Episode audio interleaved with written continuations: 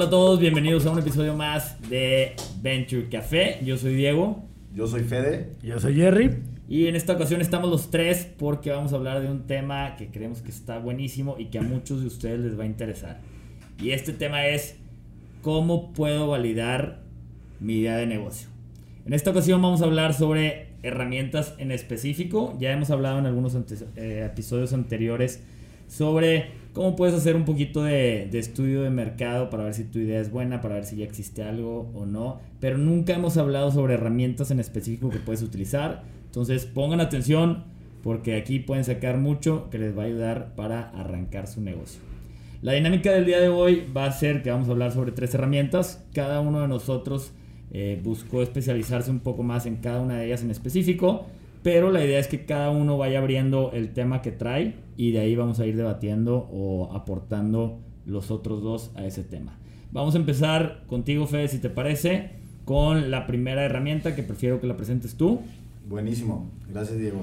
Bueno, a ver, a mí me, me, yo me puse a investigar acerca del benchmarking.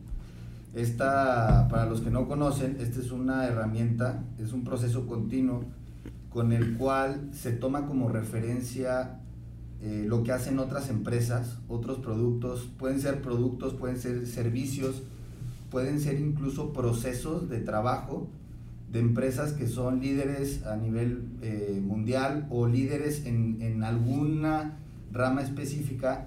Y esto con esta herramienta te permite poder comparar esos servicios, productos, procesos con los de tu propia empresa para después realizarle mejoras eh, implementarlas dentro de tu propia empresa y que te ayude a poder eh, ser mucho más eficiente. En este caso, si nos metemos al tema de, ok, ¿cómo valido con el benchmarking eh, mi idea? Pues bueno, imagínate que tú tienes un producto, eh, que tú piensas que tu precio puede ser competitivo.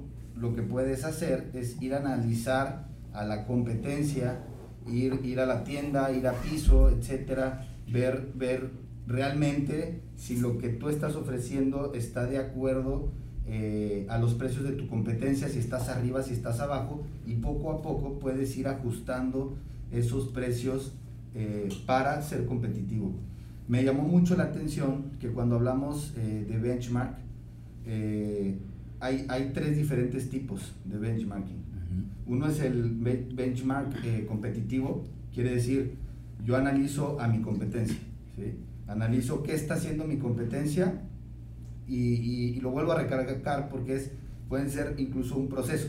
Para darles una idea, Starbucks, cuando ellos, eh, Starbucks empieza y empieza a hacer un boom a, nivel mundial, se dan cuenta que un valor agregado que tenía Starbucks era el tiempo en el que te entregaban el café.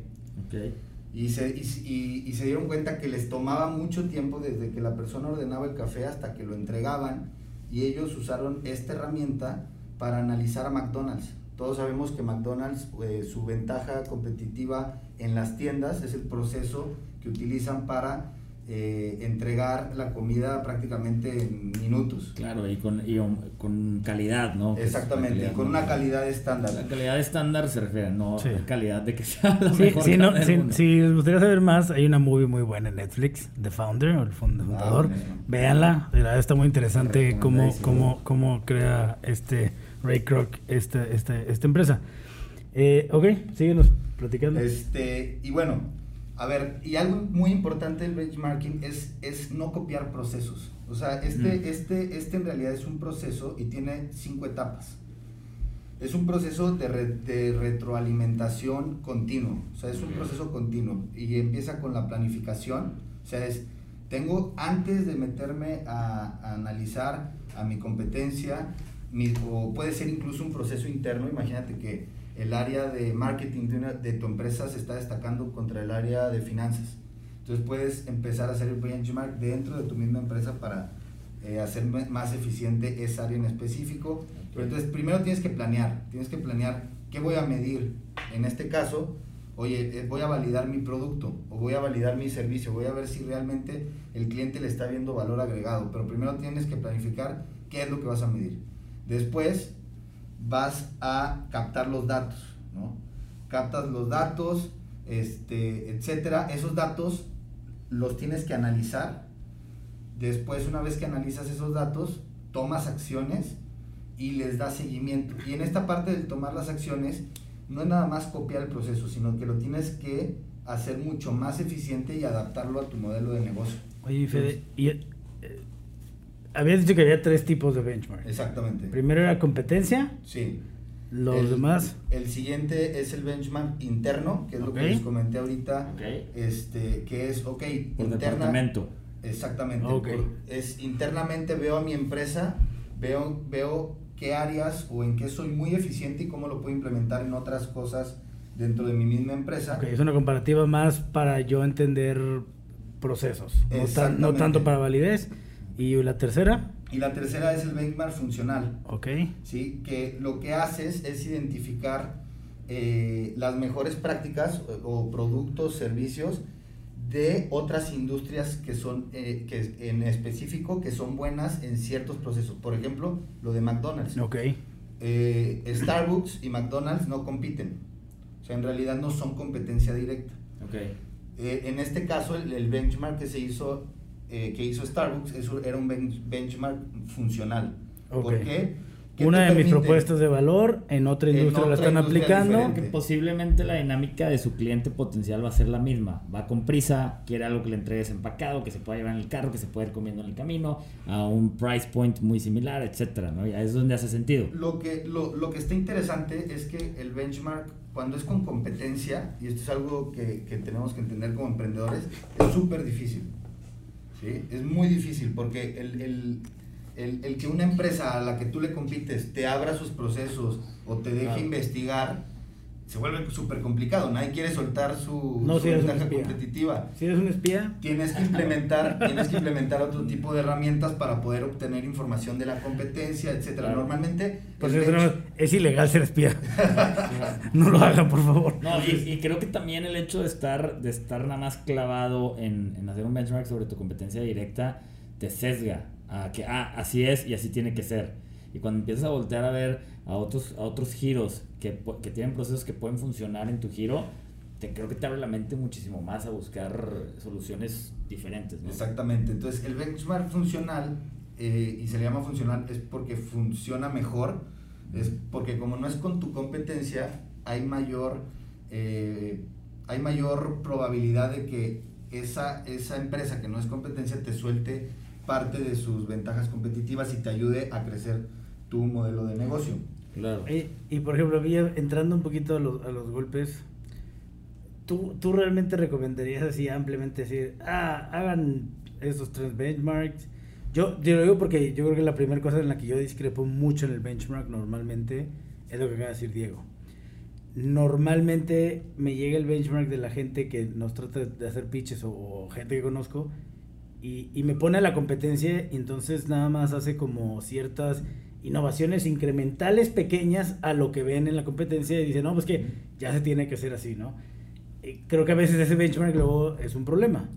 Este, ¿Cómo podría, tú que ya lo leíste más, ese, esa solución de ese, de ese sesgo a querer mejorar poquito la competencia, ¿cómo lo podrías evitar? Yo creo que, yo creo que el, el, el tema del benchmark, para, para no sesgarte, es que lo tienes que, que, aplicar como un proceso. O sea, es el, es el proceso continuo. O sea, si tú nada más lo usas para compararte, no funciona. Sí, sí, sí, sí de acuerdo. Okay. Y, y, es más un tema de, de, validación, o sea, hablando de la, de la validación de idea, funciona para poco a poco, a través de ese proceso continuo de estar viendo qué está haciendo otro, qué están haciendo en otras industrias, ver si realmente tu producto está funcionando. En este caso, por ejemplo, oye, ¿cómo valido si realmente mi producto eh, se, eh, es, a la gente le gusta o no le gusta? Ah, bueno, puedes ir a un punto de venta y, y preguntarle al, al, comprador, oye, o al, o, o al vendedor que te, que te, arroje datos y te diga, oye, ¿cuántos productos vendió la competencia comparado conmigo? Sí. Oye, ¿tú sabes qué? Poco a poco, mes a mes, tu producto va ganando mucho más volumen de, de, de los productos que compiten con el tuyo.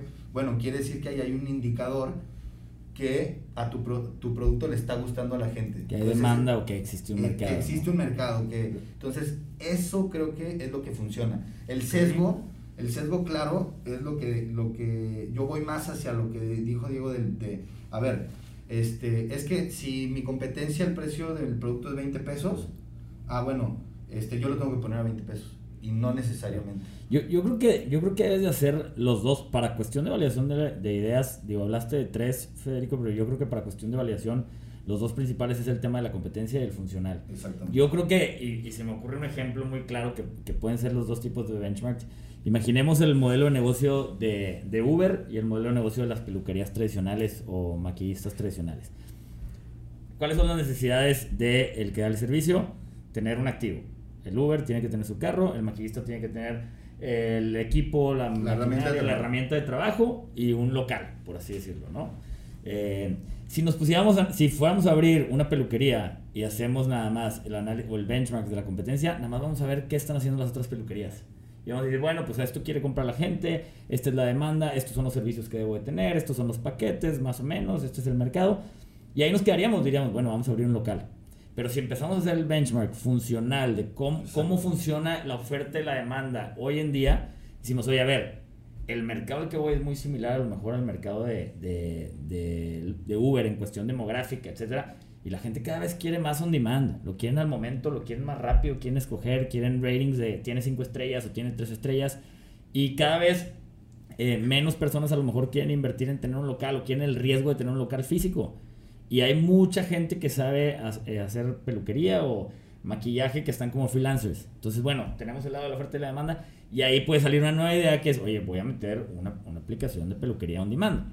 Totalmente de acuerdo. Entonces, es- eso yo creo que es un, un buen ejemplo que puedes hablar de los, de los dos benchmarks y de la importancia de hacer ambos. Ambos. Y creo que ahí estaríamos hablando que si solamente hiciéramos el de las eh, peluquerías, pues es el sesgo de decir, bueno, tengo que tener un local y tengo que tener siete Sí, sillas. tengo y que hacer lo mismo que todos mis competidores están haciendo. Exacto, y si nada más hacemos el funcional, vamos a decir, déjame hacer una aplicación de on demand, pero pues no sé cuánto está dando mi competencia, no sé si el cliente está dispuesto a pagar a este precio porque va a tener que estar más caro porque le quito comisión, etcétera, ¿no? Totalmente de acuerdo. Sí, a mí el benchmark se me hace una herramienta poderosa. Este creo que es tenemos que o al menos me gustaría conllevarles a ustedes los que nos escuchan que no es una ley lo que te resulte, es más información. Simplemente es eso, es más información que tú puedes meter a tu proceso de validación. Si tú ves que prácticamente toda tu competencia está en un nivel de precio y el tuyo está tres, cuatro veces más caro y tú realmente no ves una, una, una manera de comprobar esa- ese, ese, ese incremento en el precio, ya sea por valor o por lo que sea, pues sabes que quizá vas a estar fuera de rango y vas a tener un reto di- diferente. No que estés mal, simplemente de inicio tu validación y quizá tu, tu arena competitiva no es la mejor para salir al mercado o al menos ya invertir tiempo y dinero a esa manera. Creo que es- esa es la, Sí. la lección que tienes que aprender es, oye, esto nada más me va dando información de cómo seguir moldeando mi idea, más no me tiene que decir, no, no jala o sí jala. Claro. Yo creo que eso, el benchmark se me hace una, un- pero sí, quería poner mucho del sesgo porque yo normalmente veo eso, que es, pues me ando peleando frente a frente con otro, y si ese otro es un gigantesco, Claro. la verdad es que difícilmente vas a poder ganarle a, a frente a frente, ¿no? Yo ya, yo ya para terminar y, y para cerrar y, y- y cambiar a pasar al siguiente, La siguiente punto, herramienta. A la siguiente herramienta, el benchmark lo tenemos que ver como un proceso de mejora continua. Y a mí se me hizo, se me hace muy interesante y creo que puede funcionar en, en muchos casos, no en todos. Tú también tienes lo que dices, tienes que encontrar qué herramienta te funciona. Pero se me hace muy, muy, muy padre porque si nosotros vemos cómo validas una idea, es tú tienes un producto, lo tienes que vender, tienes que encontrar feedback del cliente, tienes que mejorar lo que el cliente quiere, lo tienes que ir adaptando y es igual un proceso de mejora continua. Entonces creo que en ese sentido es una estrategia que puede llegar a funcionarle a muchas de las a muchos de los emprendedores y a muchas empresas. Y, y ahorita quiero decir algo que me, que me gustaría hacerlo como cierre. Es para la gente que quiere validar idea y, y seguir mejorando el producto. Y seguir Sí, mejorando. o sea, no, no es una herramienta nada más de validación, Ah, no, realmente. no, no. tú, deja tú. La ventaja del benchmark, benchmark es eso, eso que dicen, la lana que te ahorras gracias a que ya hay first movers que lo hicieron antes que tú, que probaron. A lo mejor en el benchmark te vas a dar cuenta que alguien ya había tratado esa metodología o ese modus operandi que tú quieres hacer y no jaló. Exactamente. Y no significa que no jale ahora, a lo mejor era cuestión de timing, etcétera, pero te invita a analizar más allá de decir, oye, ¿por qué no jaló esto? Oye, ¿por qué las cajas, el empaque lo hacen de ese tamaño? ¿Por qué empacan en plástico en vez de en cartón? ¿Por qué? Entonces te ahorras muchísima lana y curva de aprendizaje que alguien ya gastó por ti. Es una súper ventaja eso, ¿no? Totalmente. Por eso muchas veces dice que el que pega segundo pega más fuerte. Sí. Entonces, bueno, para pasar al siguiente tema, eh, me toca a mí, ahí me tocó el tema de eh, encuestas y entrevistas. Eh, me metí, me eché un clavado ahí y está bien interesante todo lo que encontré porque muchas veces, y creo que cuando, digo, a ustedes en, en LabCap todavía y cuando yo estaba ahí nos tocaba escuchar que llegaba alguien y decía, mi idea ya está validada porque yo tengo mil encuestas que dicen que sí me comprarían mi producto y que les encante y que tienen este problema. A ver, pero estás muy lejos de haber validado tu idea por tener mil encuestas donde el 60% o el, el 99% te dijo que sí te lo compraría. Es muy diferente que alguien te diga que sí te lo va a comprar que realmente te lo compre. Y es muy diferente que alguien te haga una entrevista, que te conteste una entrevista, sobre todo cuando son en línea y cuando son preguntas de sí, no, y que con eso creas que ya tienes validada tu idea. Entonces, a mí me gustaría tocar tres puntos eh, a lo que nos ayuda a hacer las entrevistas. La entrevista principalmente es para saber si existe una necesidad, si realmente existe una necesidad. Dos, para saber si tu solución empata con esa necesidad. Y tres, para saber si la gente está dispuesta a comprarla. En, ya en, una cuestión más como, general, entender un poquito y de la mano del benchmark. Estamos hablando que estas encuestas las estás haciendo ya una vez que utilizaste el benchmark porque van de la mano y la idea es englobar todo para dar, entender un poquito más el contexto. Pero yo creo que, que principalmente funcionan para entender cuál es la dinámica de la industria, cuál es la dinámica del sector, cómo funcionan todos los jugadores. Y por eso creo que es muy importante entrevistar eh, aquí a tres personas. Una, ¿quiénes son los clientes? Dos, quiénes son los, los compradores, porque a veces el cliente no es el mismo que el comprador. Una aplicación, una plataforma, el comprador es tu cliente de un software as a service, por así decirlo, pero tu usuario es el usuario final. Entonces es diferente y tu usuario no es el que está pagando, ¿no? Y tres, a los expertos. El mejor ejemplo de, eso, es que el mejor ejemplo de eso en el tema de consumo es el Gerber, ¿no? El, usuario del Gerber es el bebé. no, lo, lo compra el bebé. Exacto, pero le tiene que gustar al bebé. Claro. Pero a, la que tienes que hacer la atracción de marketing es al papá o la mamá, ¿no? Entonces, eh, es bien importante hacer, eh, entrevistar a estos tres tipos para entender cómo funciona la dinámica, cómo funciona el entorno. Porque muchas veces también pasa, y acá también hay sesgos, que se nos ocurre una idea pocas veces se nos ocurre un problema y decimos, ¿cómo lo soluciono? Muchas veces se nos ocurre una solución, y nos enamoramos de la solución. Y a lo mejor esa solución ni siquiera es la mejor, o a lo mejor ni siquiera existe el problema. Decimos, es que quiero hacer una app, quiero hacer una app, quiero hacer una app porque quiero ser dueño de una app. Y ni siquiera existió un problema, o no hay una necesidad, o el sustituto que está utilizando la gente para satisfacer esa necesidad, pues es mucho más barato que tu obligación. Y tu obligación no tiene el suficiente valor agregado como para que la gente quiera pagar, ¿no? Entonces, muy importante tomar todo eso en cuenta y, tomar en cuenta eh, que las encuestas para lo que sirven son para entender la dinámica y para entender al usuario, para entender si tiene un problema, cómo es un problema, cómo interactúa esa persona con el problema y, entrevistarlos literalmente uno a uno. O sea, eso de mandar una encuesta y contesta y me la regresas y entonces ya validé. no funciona, tienes que entender cómo está interactuando con el problema. a, ver, totalmente de acuerdo. La verdad es que yo soy muy escéptico a, a las encuestas. O sea, al final creo que si no te, o sea, si no logras que esa, esa encuesta aterrizarla al, a la idea a que al final de cuentas te compren el producto, está muy difícil que, que por el simple hecho de que alguien te diga, oye, ¿sabes qué? Es que, no, sí, hay, sí, me, sí me gustaría. pues todo el mundo te va a querer decir que sí en tu cara, ¿verdad? Que sí te lo compraría, que está padrísima tu idea, la mayoría. Hay, hay, ahorita ya están saliendo muchas, incluso apps que hacen ese tipo de encuestas para las empresas. A nosotros nos llegó el año pasado una ahí al fondo. Me tocó, me tocó estar. Ah, tú, tú estabas. Este y creo que sí hay un mercado, pero, pero todavía me cuesta trabajo y creo que a muchas, a muchas empresas les cuesta trabajo aterrizarlas para aprovecharlas. ¿sí? Porque depende mucho de cómo haces las preguntas, depende mucho de, de, si las preguntas son muy directas. Muchas veces lo que hacen es hacer cuatro preguntas muy genéricas para que una, una que está Ya sabes, te tiran, ¿verdad que sí? ¿Verdad que sí lo comprarías? ah, pues sí, güey. Sí. Deja tú, yo, eh, y, y, eh, y aunando lo que dice Fede, que son yo creo los temas más complicados de una encuesta, pues normalmente necesitas al menos 300, creo que el, tema ahí siempre estadístico es de 300 o 400 respuestas para hacer algo ya un poquito más normal. Una, muestra. Una, muestra, Pero ¿qué pasa cuando la muestra son tus contactos de WhatsApp?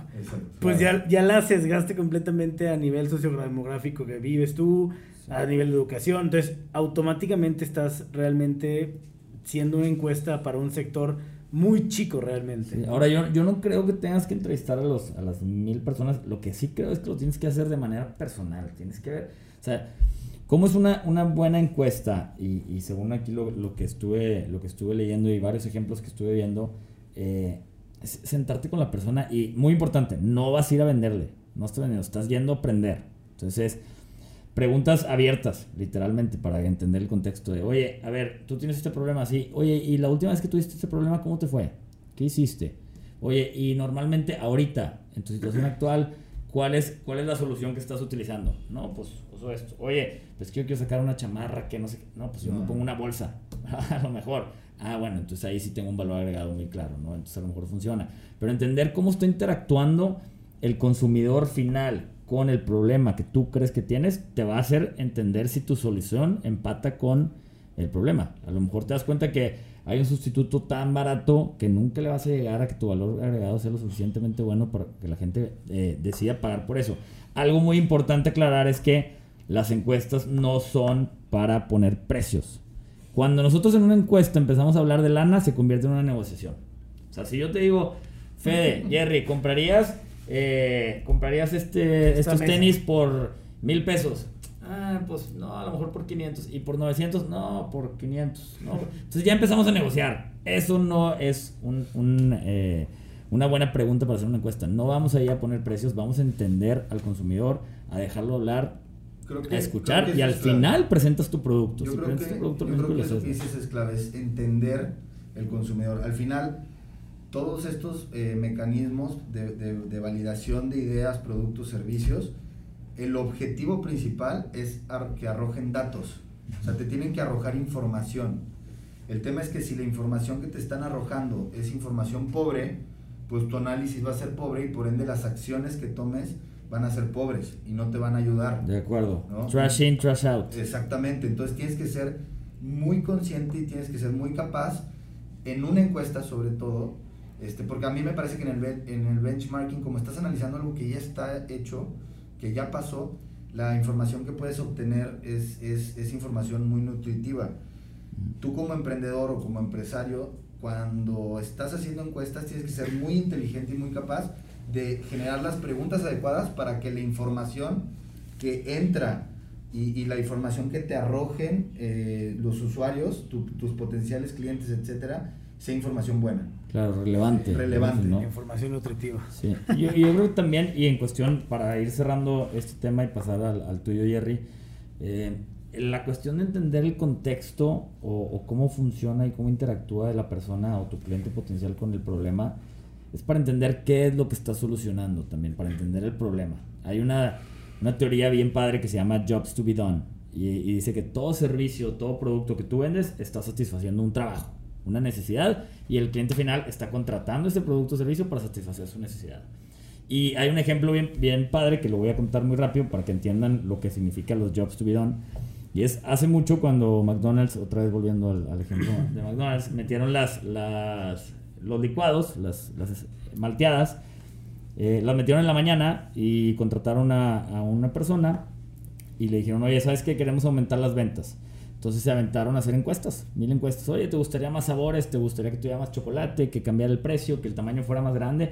Pues ya les dieron y, y está buenísimo el ejemplo de por qué las encuestas muchas veces no funcionan pues les arrojaron todos los datos y pues todo el mundo quería una más grande y más sabores, tal. Pues aplicaron todas esas, eh, esas respuestas y dieron nuevas ofertas y las ventas no aumentaron en lo absoluto.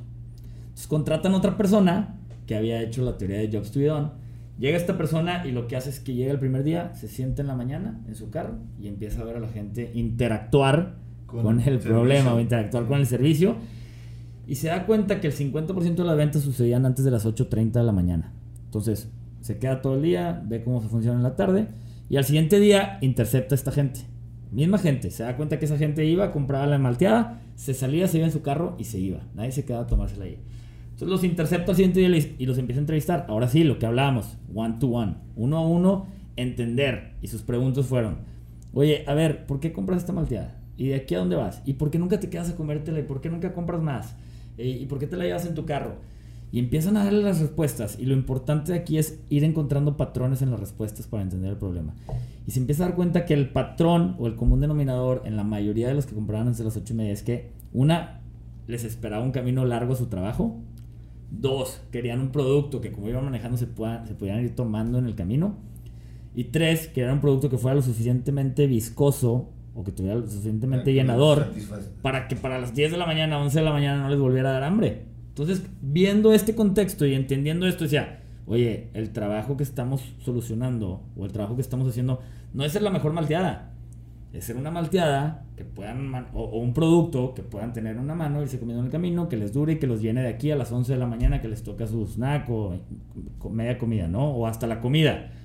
Entonces ahí ya te das cuenta y dices, no estoy compitiendo contra las otras malteadas. Estoy compitiendo a lo mejor contra una manzana, contra una dona, contra un pan dulce, tal entender el job to be done te cambia toda la perspectiva de, lo, de, lo, de entender el contexto del cliente. Entonces lo que hicieron fue, pasaron la máquina de malteadas para el frente de la ventana, para que se viera desde la calle, pusieron tarjetas de prepago para que no perdieran tiempo a la hora de pagar y las ventas aumentaron siete veces. Entonces está bien interesante ese ejemplo porque te habla perfecto del error que tienen o los sesgos que nos crean las encuestas y cómo hacer una encuesta correcta y entender que el contexto de todo producto o servicio que estemos vendiendo está satisfaciendo una necesidad. Totalmente. Es, es, ya para empezar el mío, yo creo que nada más el tema de las encuestas y creo que lo que acabas de decir es bien básico. Hay todo un estudio psicológico de cómo reacciona la gente a las encuestas. Que lo puedo resumir de la manera más sencilla. Ustedes, cuando les llega una encuesta en WhatsApp o en Facebook, ¿cómo la contestan? Desde, desde, el, desde el mood en el que te agarran es el mundo bien, todo lo mejor, si me cae mal, todo lo en medio. Oye, estoy en buen fin. ¿Comprarías esto? Pues sí, ahorita estoy ahorita estoy en otra mentalidad. Oye, lo en, en enero, pregúntame, quizá te diga que no. Entonces, en el momento que ya es tan variable, es lo que yo creo que es eh, la parte que dice Diego es muy importante en las encuestas y además funciona como un entrenamiento para vender tu producto. ¿Por qué? Porque si tú llegas a decirle a alguien, ¿me comprarías esto? Es demasiado fuerte, no te conozco, no sé qué me está hablando, no sé qué hace. Pero si empiezo a interactuar contigo, mira, no, pues oye, comprarías. A mí, una de, una de las mejores encuestas que me ha llevado un emprendedor es una vez que él, llegaba con el problema, la gente decía, ¿verdad? Oye, ¿te pasa este problema? Sí. Este, ¿Estarías dispuesto a comprar algo que te lo solucione? Platicaban, habían cinco o seis preguntas ahí. No, pues sí. Ah, bueno, mira, tengo esto. Ahorita estarías dispuesto a pagar 100 pesos por él. Y, y, ya la persona, ya, es más, se había convencido, que él ya decía que sí. Entonces, y, lograba una pues transacción. ya dices, esta persona me entiende, entiende mi problema. No, y lo, lo importante, lograba una transacción. Entonces de ahí se acaba el mail y le preguntaba cómo te ha ido, si lo solucionó, si te ayudó. Pero en la misma encuesta le ayudaba a algo que es el tema que yo quiero lograr es cómo puedo lograr una primer transacción. Porque yo el tema que les voy a platicar es del crowdfunding. Tiene dos ramas importantes. En la parte en la que tú vendes acciones para crowdfunding, la cual lo hablaremos en otro episodio, y ahorita hablaremos de las preventas, del crowdfunding a través de productos. La importancia de, de, la transacción. Ahora sí, a ver, dame la lana. Exacto. ¿Por qué? Porque le digo, a ver, yo te puedo decir, ¿me estás dispuesto a pagar esto por 500 pesos? Sí. A ver, dámelos. Ah, e, esa psicología de dar 500 pesos por algo que no sabes qué es, que no lo conoces, que no conoces la marca, es el reto más complicado. A mí, me gustaría, antes de meternos, que platiques un poco de, para los que no saben qué es crowdfunding. El crowdfunding funciona, como decía ahorita, dos, hay dos maneras principales. Yo puedo llegar con estos entes que me ayudan a organizar todo lo que es como una ronda de levantamiento de capital o de preventas. Obviamente eh, quiero la, preventa de un departamento, la típica, ¿no? Pues todavía no está la torre, pero ya te empiezo a prevender la promesa del departamento. Entonces, en este caso nos vamos a ir al, tema de departamento. ¿Qué genera esto? Que a través de una página de internet, ahorita ya normalmente es la única manera en la que el crowdfunding funciona, a ti te empiezan a prevender el producto. Entonces, si el producto va a salir a un precio de lista de mil pesos, a ti te lo van a ofrecer a 500, porque pues todavía está la promesa de venta y todavía no está. Igualito que un DEPA. Entonces, esto, esto genera que tú ya tengas un, un, funnel de clientes y creo que son los clientes más importantes. Yo creería que esta es de las herramientas más poderosas para una... Y al menos, si no es la herramienta, la lógica de la herramienta para, para la validación, que son tus early adopters. Realmente los primeros que están dispuestos a probar la innovación, a probar tu producto, a probar lo que tú quieras hacer, independientemente si son unos tacos, los primeros que están dispuestos a probar, ok, oye, y lo más importante que tienes que sacar de ellos, feedback. Porque esa transacción monetaria ya tienes alguien que te va a dar una retroalimentación real, alguien que realmente ya es tu cliente, alguien que ya transaccionó. Entonces, la manera en la que al final se, se complementa esto es, yo necesito un millón de pesos para que mi negocio este, sirva. Eh, voy a vender este producto a mitad de precio de lo que lo voy a vender ya que lo tenga todo listo. Pues bueno, entonces voy a vender tantos paquetes este, de, este, de este producto. Entonces, tú con la promesa de venta, que es muy importante porque si no llegas a darlo, pues vas a quedar muy mal. Entonces es muy importante que tengas un poco la certeza de que ese producto realmente lo vas a entregar. Lo estás precomprando. Así como un departamento. Si no, pues es un tema de fraude. Pero si es un tema de producto o es un tema en donde tú sabes que inclusive, aunque te cueste más caro o hacer un prototipo, realmente lo vas a entregar y tienes esa, esa, esa ética, el crowdfunding a mí se me hace una forma increíble de prevender tu producto, de hacer mucho ruido en, en el tema comercial. Yo aquí en lo que hemos estado platicando, tienen que recordar que la validación de su producto o servicio va directamente proporcional ahora sí que al área comercial de una empresa. Aquí no deben de estarse metiendo que si costos, que si finanzas. Esa es la información que tú estás validando como área comercial o con esta valida, estas herramientas de validación. Tienen que después pegar una lógica en operación. Oye, ¿es posible que yo lo pueda hacer esto? oye, ¿lo puedo fabricar? ¿Lo puedo realizar? Oye, ¿es financieramente viable? Pero tú ahorita lo que quieres buscar es si tu producto realmente entra en el mercado, tiene sustitutos, va a pelear con sustitutos, tiene sentido comercialmente. Entonces eso es importante porque ese es tu objetivo de las herramientas de validación. Entonces, ¿cuál, yo en, en tanto en redes ahorita, las, las más famosas son Kickstarter, este, Fondeadora, un, un, Indiegogo. es muy bueno por, para productos. Este, la verdad es que yo, yo en lo personal tengo tres, cuatro personas conocidas, tanto mexicanos como extranjeros, que han hecho crowdfunding de productos, no de capital y les ha ido bastante bien. La verdad es que mucha gente está muy dispuesta a probar cosas nuevas que lo solucionen el problema.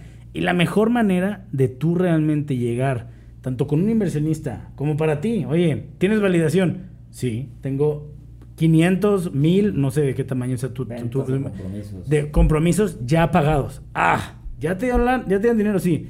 Cambia la dinámica completamente porque ya lograste prevenderlo. Entonces, eso es muy importante y creo que ayudarían las dos herramientas que ustedes ponen, que, las platicamos en este orden por lo mismo, para entender cómo prevender. Pero esta, esta herramienta de la preventa muchas veces nos da mucho miedo por el miedo a no cumplir.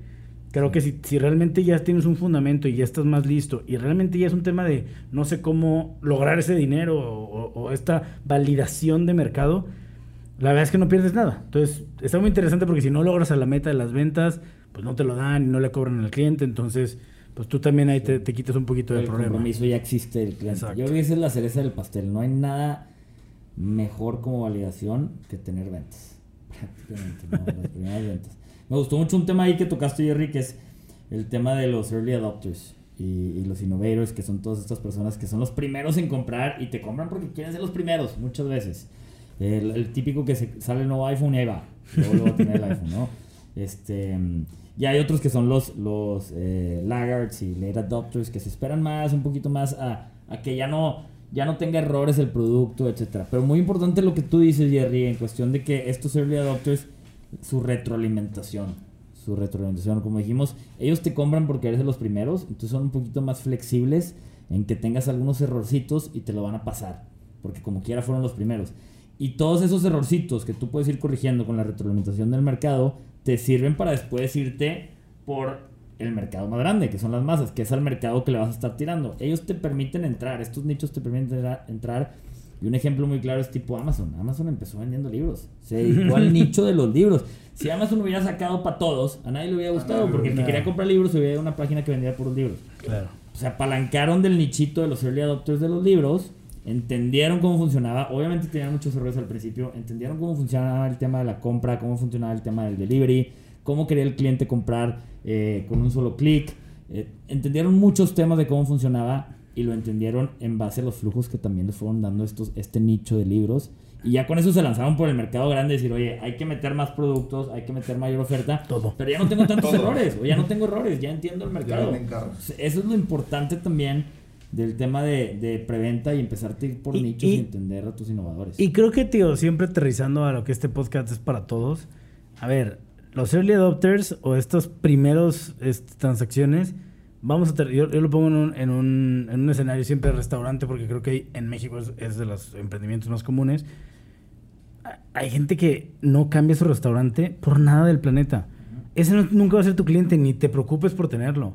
Hay gente que nada más abre un restaurante, lo probamos. O sea, él, él es el que tienes que, que- que jalarlo, cuidarlo, prevenderle, porque es en, en ese nicho. Oye, en el tema de innovación, la gente de iPhone, hay gente que ya nunca va a dejar de comprar iPhone, pero siempre está el que me quiere querido- buscar. Querido dejar de comprar hace mucho y no puedo. Ahora, hay, gente, hay gente que está muy dispuesta a decir, oye, no, yo ya compré el HTC1 y el Samsung y el Xiaomi. Y bueno, te vas a todas las marcas porque quieres buscar siempre algo mejor, algo mejor. Siempre estás en esa búsqueda, independientemente de qué, en qué mercado ataques o en qué industria estés, que creo que sí es muy importante. Sí tenemos que entender que este, estas herramientas, sobre todo el, el tema de crowdfunding, de preventa, eh, es complicado. Creo que es una validación muy, muy buena. Creo que no importa qué, qué mercado estés, lo puedes hacer. Este, puedes prevender paquetes. Oye, por 500 pesos te dan tres comidas, tres de tacos o, o noches gratis en un hotel. O sea, a final de cuentas, yo creo que es- e- e- eso es un tema ya de, de la habilidad de los, del equipo de emprendedores o del emprendedor, emprendedora, de, de lograr esa creatividad de cómo prevenderlo. Por eso a mí se me hace importante, porque creo que es la validación absoluta de entender si ya sabes vender algo. Entonces, este, ¿tú cómo lo ves? A ver, yo, yo creo que la parte del crowdfunding como, como eh, validación, lo más importante es que permite que más gente, a través de cómo funciona el crowdfunding, que más gente pueda eh, comprar el producto. ¿sí? Porque lo que hace el crowdfunding es que si un producto cuesta mil pesos, eh, lo divides entre varias personas y por lo tanto, este, al final de cuentas, eh, es menos dinero el que estás poniendo en riesgo, ¿no?